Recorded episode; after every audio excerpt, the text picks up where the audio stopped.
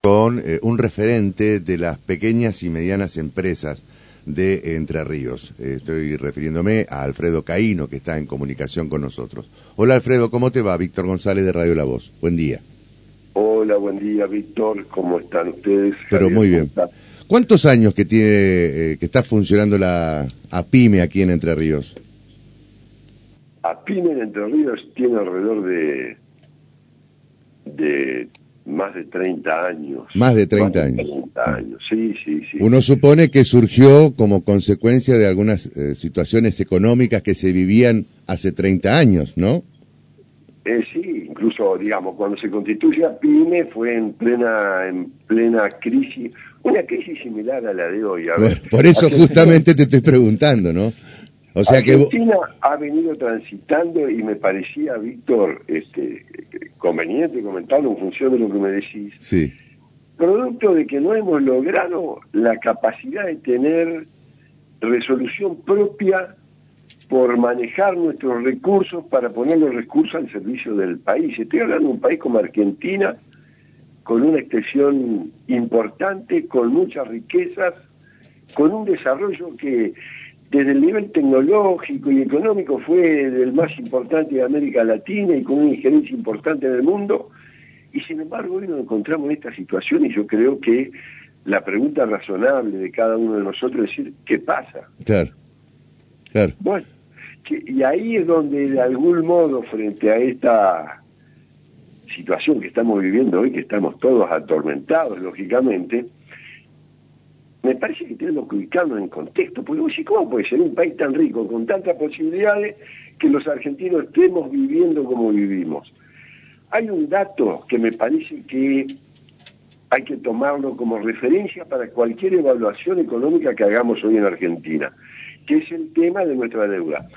Cuando Argentina adquiere la deuda, adquiere el préstamo más importante que otorgó el Fondo Monetario Internacional en su historia, avalado por Trump de Estados Unidos en el gobierno anterior, un gobierno liberal, que recurrió al préstamo como recurso para, entre comillas, estabilizar la economía.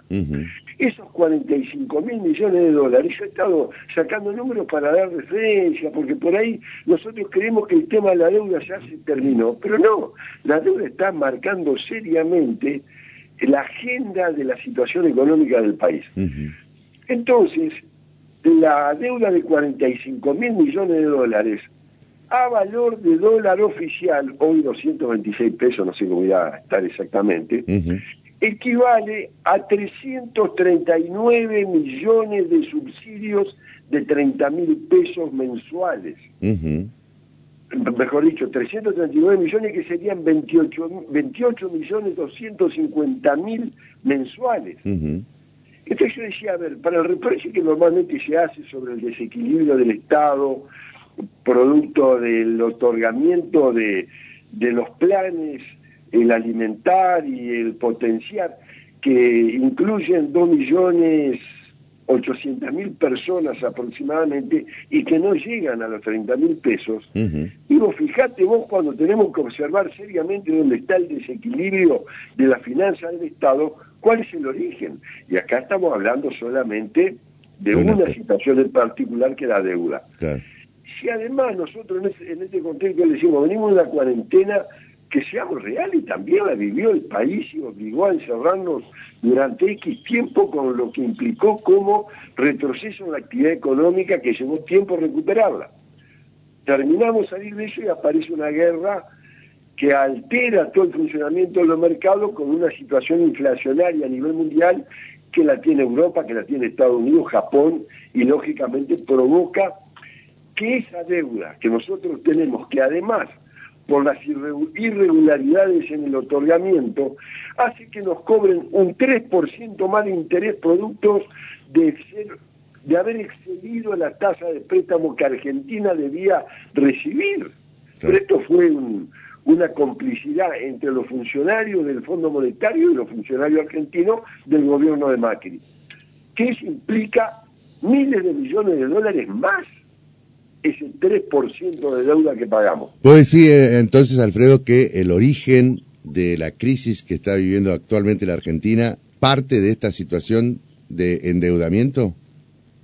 Sin duda, sin duda. Mm. Eh, porque no solo es un endeudamiento eh, que no generó, porque uno dice, bueno, yo me endeudé como sucede con nuestra actividad, yo saqué un crédito y compré una máquina, construí un galpón, empecé a producir. Bueno, con eso que empezás a producir y a generar, podés pagar ese crédito. Pero acá se fueron 45 mil millones más deuda privada, que en realidad fue un mecanismo de, de, sacar dólares por parte de las multinacionales al exterior, provocó un desequilibrio brutal que después, por eso sumé la cuarentena, por eso sumé el tema de la guerra, nos encuentra en una economía débil, donde el dólar no es que el dólar oficial hoy en el mercado internacional, y esto hay estudios hechos por las universidades, el Banco Central tiene un mecanismo de evaluación sobre el valor real del, dólar al cual lo tiene hoy a 226 pesos, y es un dólar competitivo para exportar y está en buenas condiciones para importar. Incluso las, las importaciones durante este año han sido superiores a las del año pasado. No es que no ha habido importaciones y que no ha habido dólares para importar. Pero frente a un crecimiento de la economía que requiere cuando nosotros crecemos mayor caudal de dólares para pagar insumos que vienen del exterior, para reparación de máquinas, para consumo, etcétera, etcétera, hace que haya un faltante de dólares que junto al mecanismo especulativo, que es otra parte del tema y que fue lo que se salió a denunciar en este momento, de investigar a través de la Comisión Nacional de Valores los rublos del dólar, donde por cambiar eh, mil dólares se obtienen 23 mil pesos de diferencia entre obtener el dólar a través del, del, dólar rico y del MEP, que son dólares financieros, mm. lo compran a través de bonos, lo venden, obtienen los dólares por la ventanilla, los cambian, los, cambian en una cueva y por cada mil dólares obtienen 23 mil pesos de diferencia. Mm. Entonces todo esto que son mecanismos que no lo hacemos, no lo hago yo, lo hacen las empresas y de ahí vamos a otro, a otro ítem. ¿Quiénes son las que manejan los alimentos? ¿Quiénes son los que manejan la comunicación del valor del dólar? Entonces uno va llegando a conclusiones de la complicidad que hay entre los grupos que manejan los alimentos, que manejan la producción, que necesitan dolarizar sus ganancias para poder sacarlas al exterior. Y vamos sacando cuenta de por qué faltan dólares en Argentina entre la deuda, entre la dolarización que hacen las grandes empresas.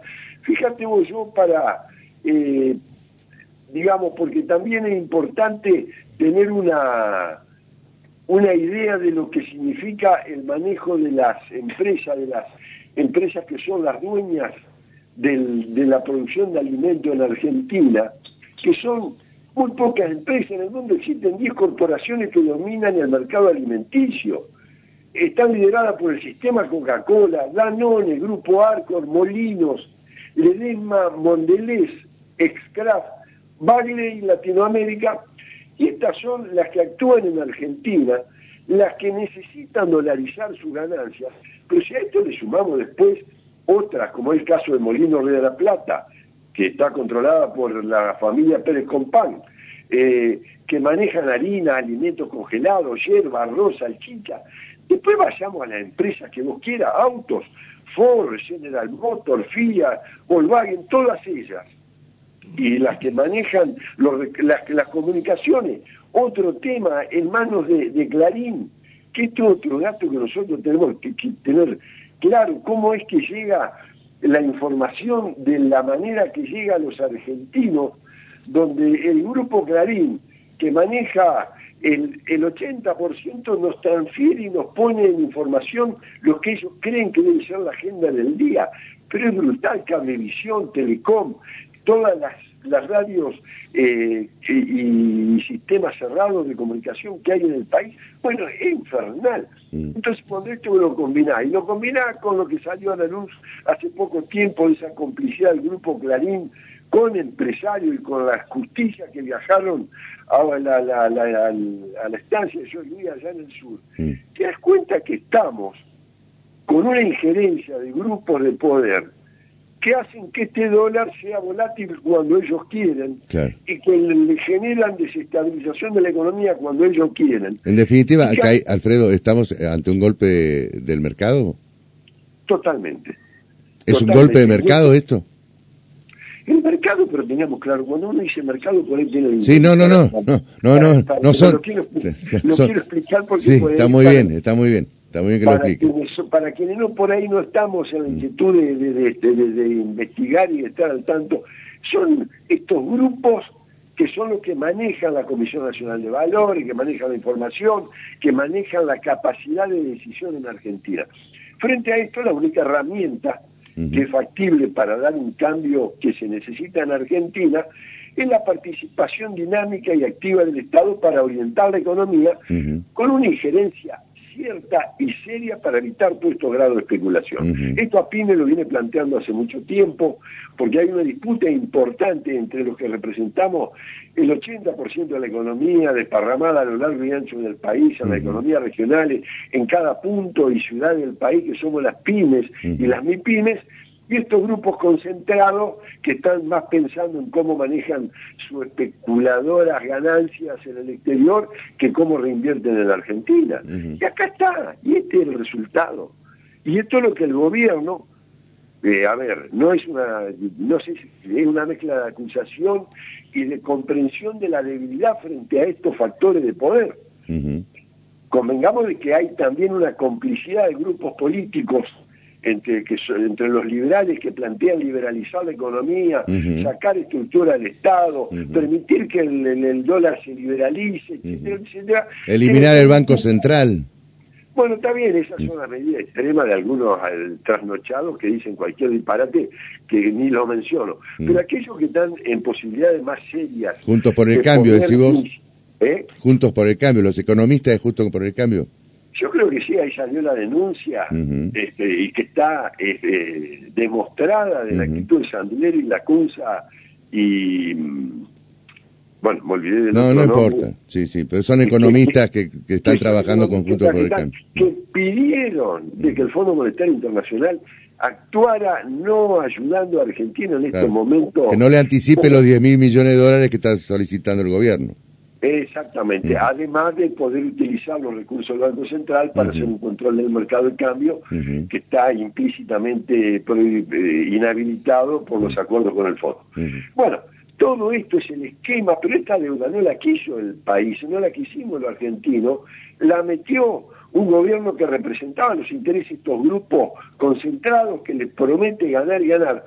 Fíjate vos que ahora, junto con esta situación, van apareciendo conflictos determinantes como es qué va a pasar con el litio, qué va a pasar con vaca muerta.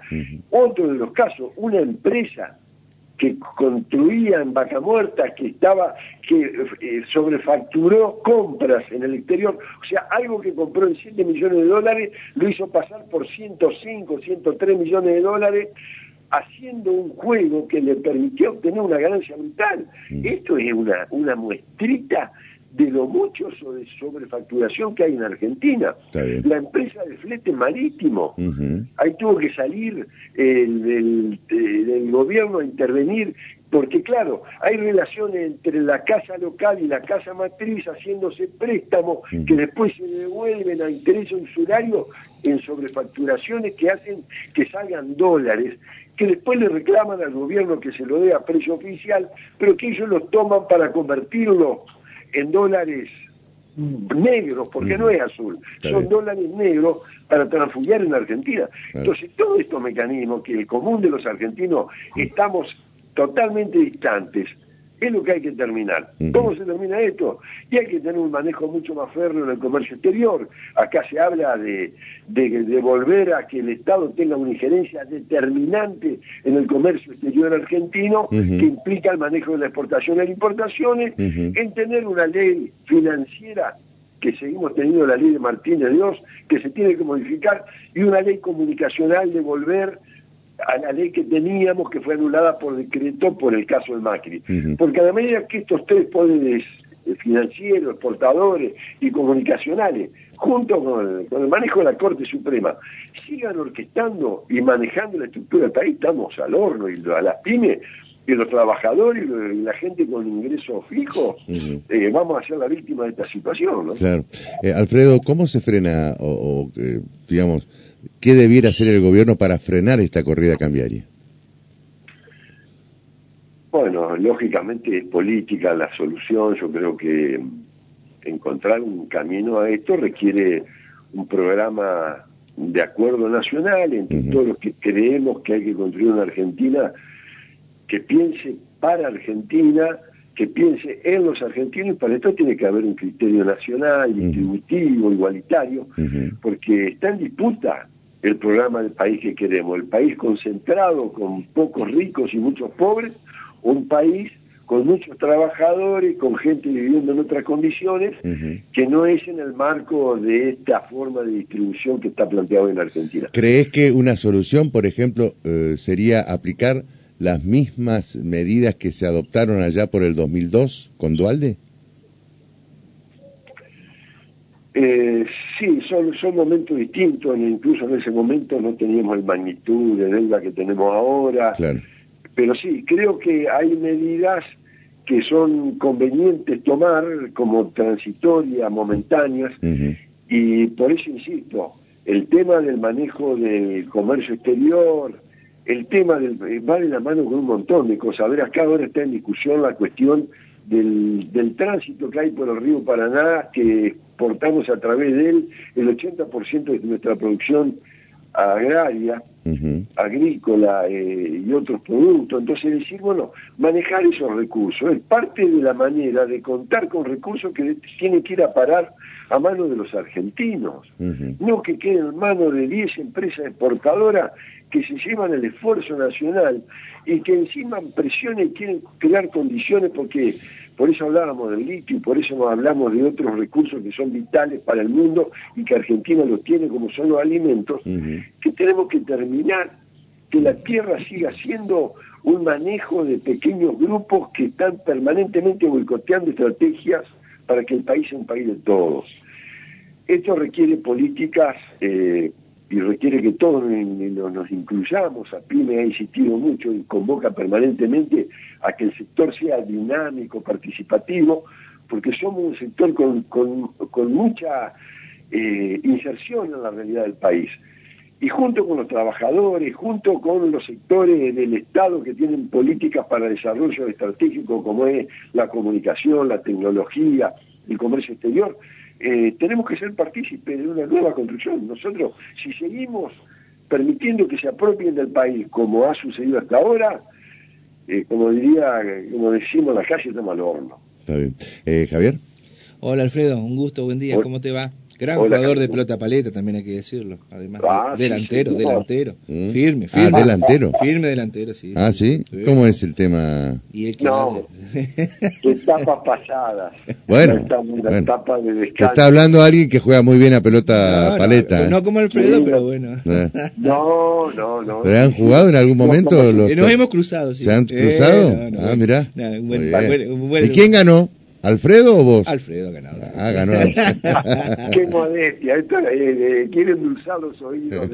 sí, te quiere endulzar porque ahora viene la pregunta animal. y, recordar también como fundador de, de APIME, me hacían acordar ustedes al gran Carlos Pastori. Claro. A Carlito Pastori de, Bichito de Luz. Exacto. Iluminación. Que está en Concordia. Un, gestor fundamental en lo que fue APIME en Entre Ríos. Ustedes son una especie de hijos del gran Carlos Pastori.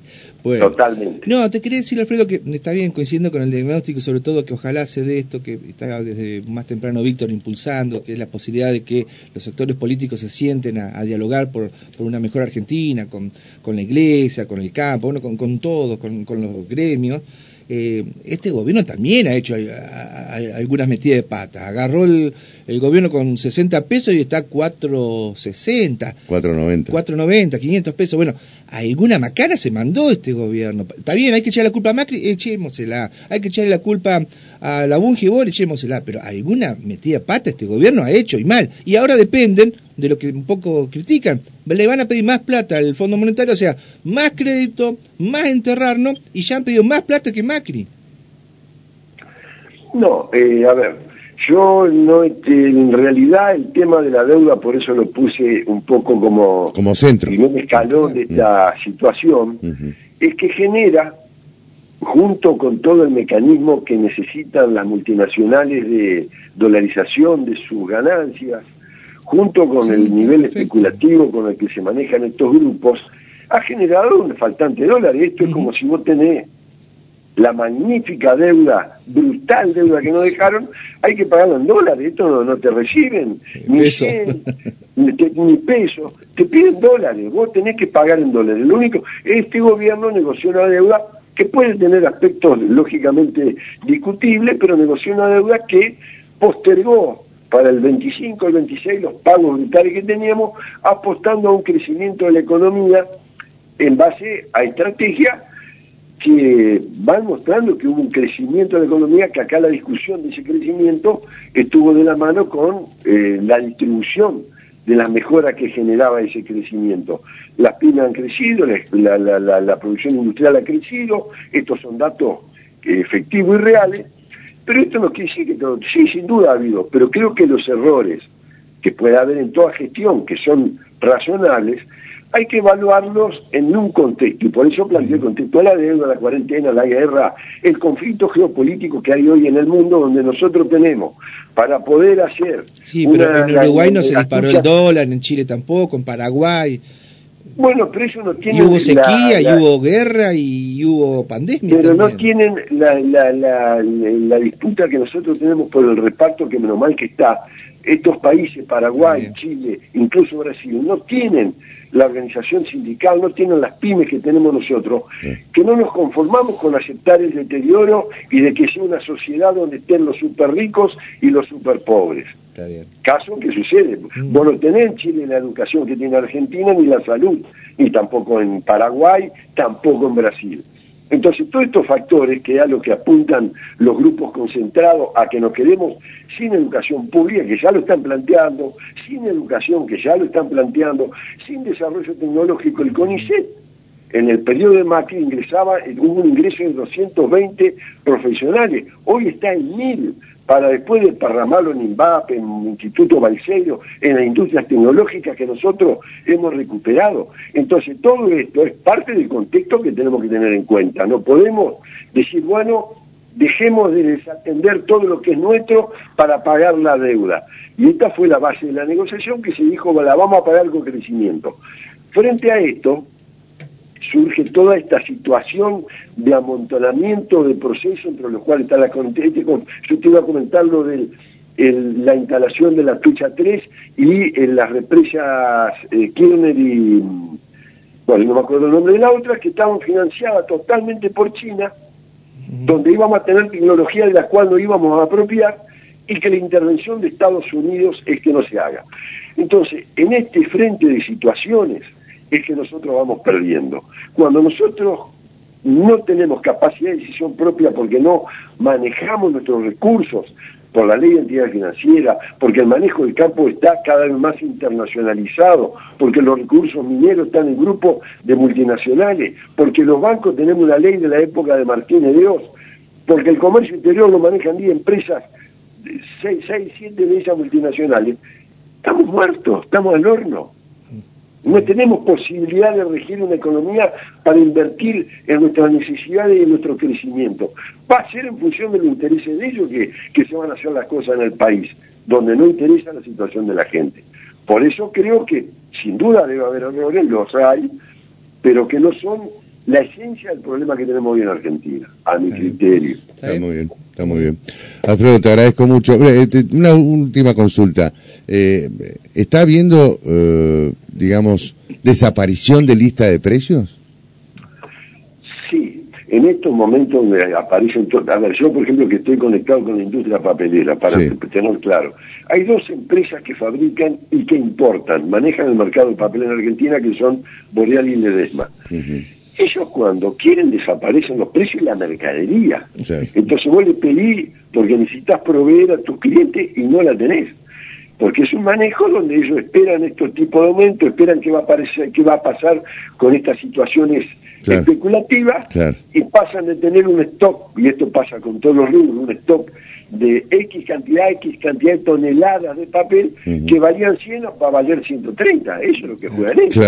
Claro, Los que están jugando con el dólar también lo tienen guardado en mercadería o en dólares. Cuando salte el aumento multiplicaron su ganancia, pero alguien las pone a esa ganancia que obtienen ellos en la pérdida que tenemos nosotros. Eh, es indudable que, que, hace falta un golpe de timón, ¿no? Más allá de las cuestiones electorales, porque eh, eh, encima estamos en un proceso electoral.